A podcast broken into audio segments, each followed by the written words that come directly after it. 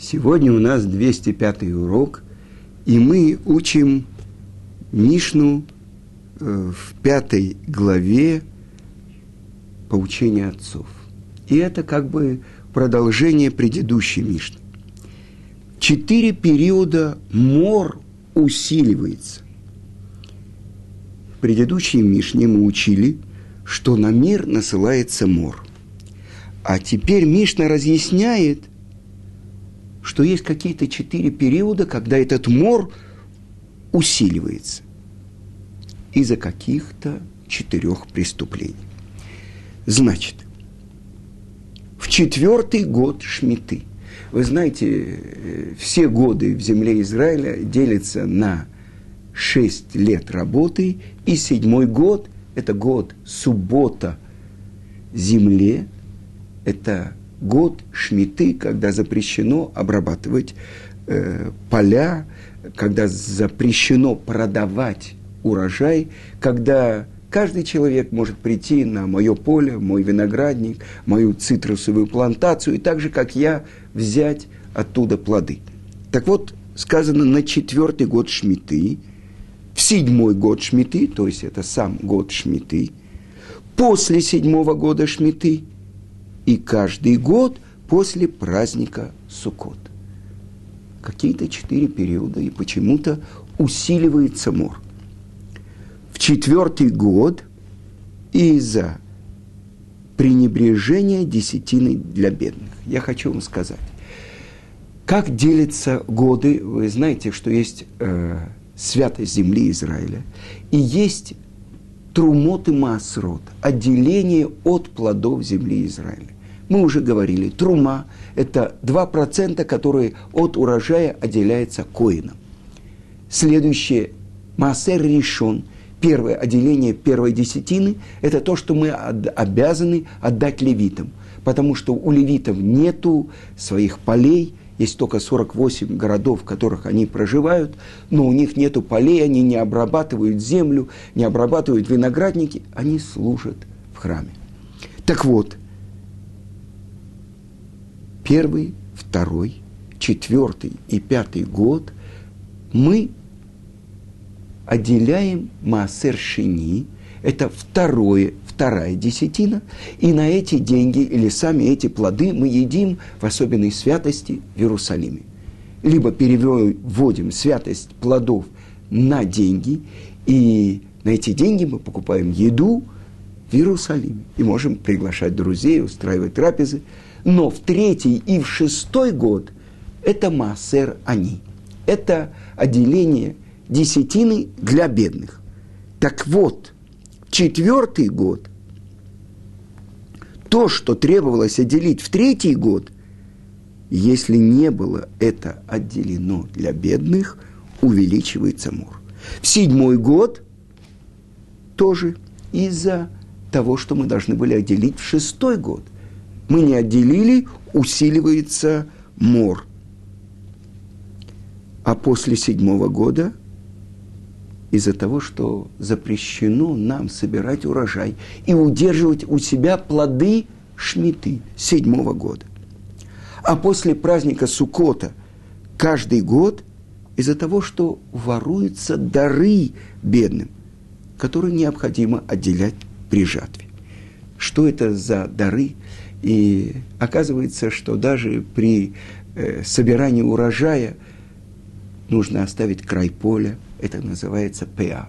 Когда сжинают два колоска, это называется лекет. Это хозяин не может брать себе, а они предназначаются бедным. Дальше шахиха, если даже целый сноп забыт, человек собирал снопы и забыл один сноп, это принадлежит бедным. Так вот, мораль из Праги задает вопрос. В предыдущей Мишне мы учили, что мор приходит в мир из-за того, что люди совершают преступления, за которые полагаются четыре вида смерти. По еврейскому закону есть четыре вида смерти. Это скилла, сбрасывание со второго этажа на камень. Это Саев – это меч, отсечение головы. Это хенек – это удушение когда два человека стоят и держат веревку на шее, и каждый тянет в свою сторону. И, наконец-то, срыфа, сожжение, когда в глотку человека, кому полагается смерть, вливают горячее олово. Так вот, если суд не вынес постановление о смерти убийце или развратнику или нарушителю субботы за то, что ему полагается смерть, и за удержание плодов седьмого года, из-за этого приходит мор в мир, эпидемия. А здесь Мишна сообщает, что мор усиливается в четыре периода в течение семилетнего периода. Задает вопрос мораль. А почему не в список этих преступлений не добавляется, например, кража трумы, не отделение э, этих двух процентов для коина или второй десятины? Мишна он отвечает, наша Мишна говорит о том, что мор усиливается. То есть болезни становятся более тяжелыми. Но она не имеет в виду там, предыдущем, что наступает страшная эпидемия. Предыдущая Мишна говорит о том, что мор приходит в мир. А почему же усиливаются болезни? связаны именно с десятиной для бедняков, кражей даров, предназначенных для бедняков, с плодами седьмого года, которые предназначены прежде всего для бедняков. От этого зависит жизнь бедняков. А тот, кто крадет у бедняка, это не то же самое, как кто-то крадет у богатого, состоятельного человека. Если человек украл у бедняка даже мелкую монету, он как бы украл у него саму жизнь. Так сказано в притчах царя Соломона в 22 главе. «Не обкрадывай нищего, потому что он нищ, и не доводи до отчаяния бедняка на площади, потому что Творец рассудит, вступится за них, и взыщет с обидчика его душу. Почему же Творец наказывает обидчика смертью? Потому что когда он украл у бедняка то, что поддерживает его жизнь, его пропитание,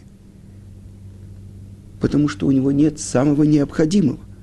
Поэтому вор отнимает у него саму жизнь. И поэтому Творец мера за меру – забирает жизнь у того, кто обкрадывает медника. И на грешников насылаются болезни, которые отнимают их жизнь. И несмотря на то, что меч тоже убивает, наказание мечом не соответствует мера за мере, которая обрушивается болезни на человека. эти люди не нанесли ущерб телу бедного. А что они сделали? Они лишили его жизненно необходимого пропитания. Поэтому на них насылается болезнь и забирается их душа. Тело же остается нетронутым. Вот это то, что в Мишне говорится про дары, которые должны отдаваться бедным – И то же самое сказано про седьмой год, про Шмиту, а седьмой год сделай ничейным. И а ты оставишь плоды, и съедят их бедняки из твоего народа. Таким образом, каждый, который удерживает у себя что-то из перечисленного, он отнимает у бедняка пропитание, то есть саму жизнь. Но трума предназначена для коинов, а коины могут быть бедными и богатыми. А вторая десятина – это то, что человек ест в особенной святости в Иерусалиме. Это как бы имеет отношение к заповеди, касающейся его самого. Поэтому и наказание не такое строгое. Но сказано, что бедняк, он взывает к Творцу, и тогда мор усиливается сразу. То самое время, когда грабят бедняка. В этот момент Творец не откладывает наказание. И если бедняк причитает, кричит, взывает к Творцу о том, что его притесняют, наказание следует немедленно. И поэтому Мишна говорит, мор усиливается. То есть в эти периоды эпидемии, болезней становится сильнее.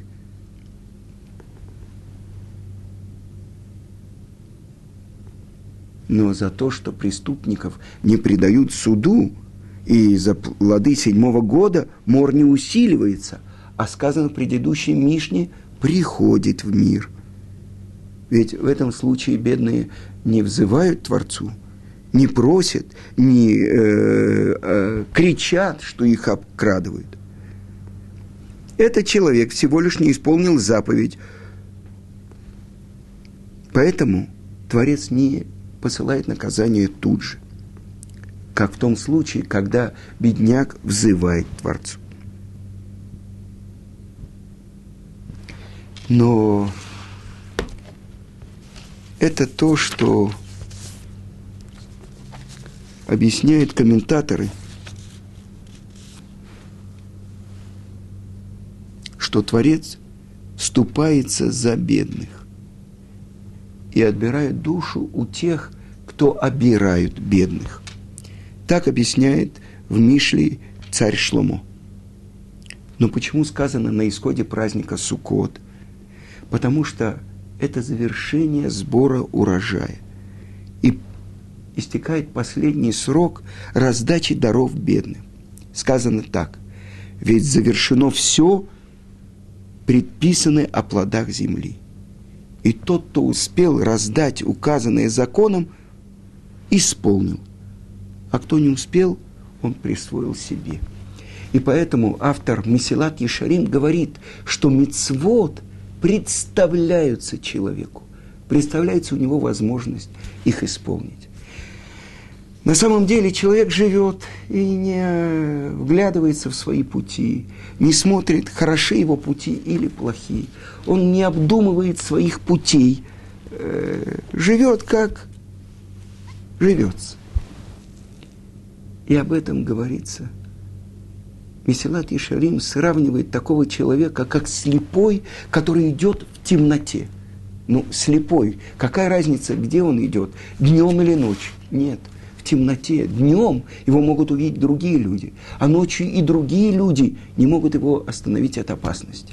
Либо он сравнивает такого человека, как слепец, который идет по краю обрыва.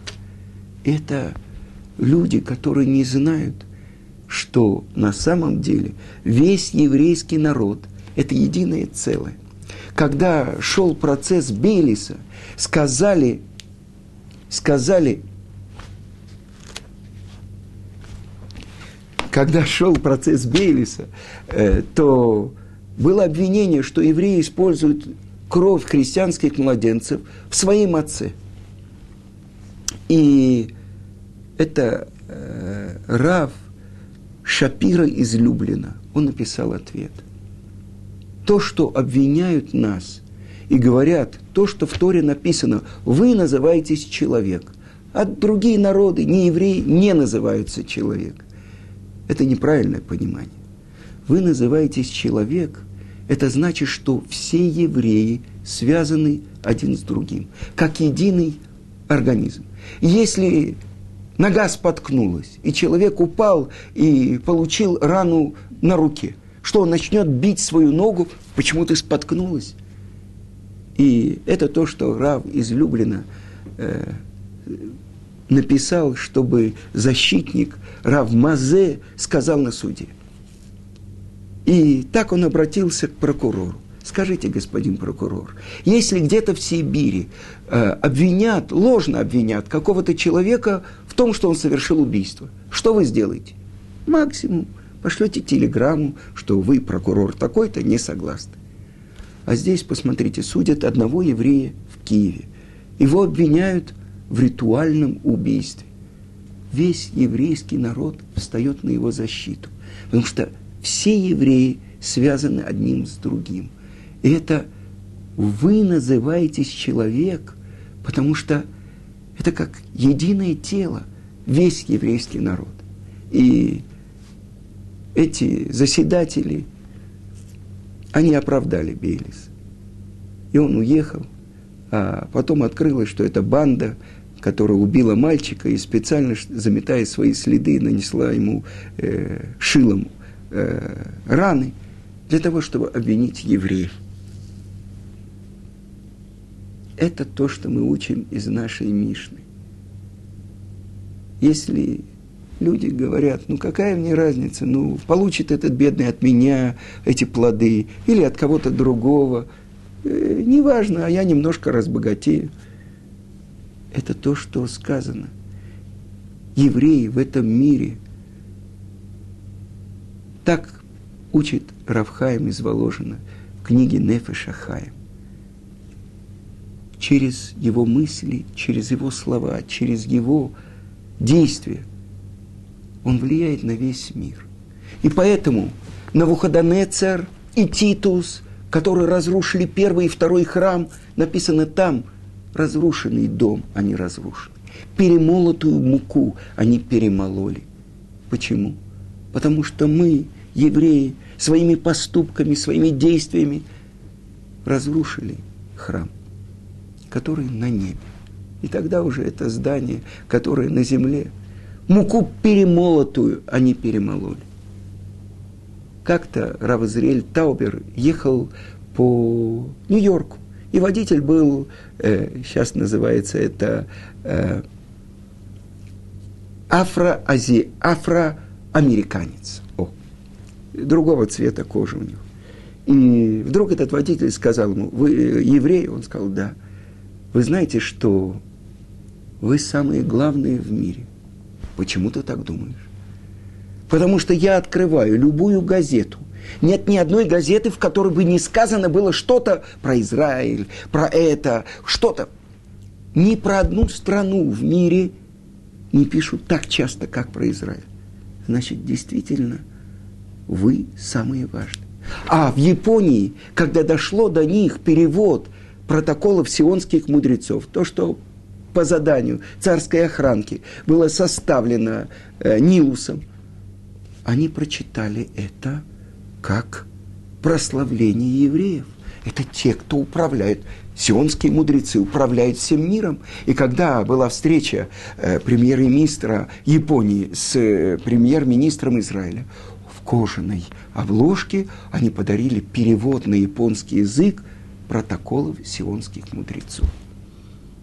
Но в этом заключена глубокая вещь, глубокая тайна. Ведь в Торе написано, вы будете народом священников и народом святым.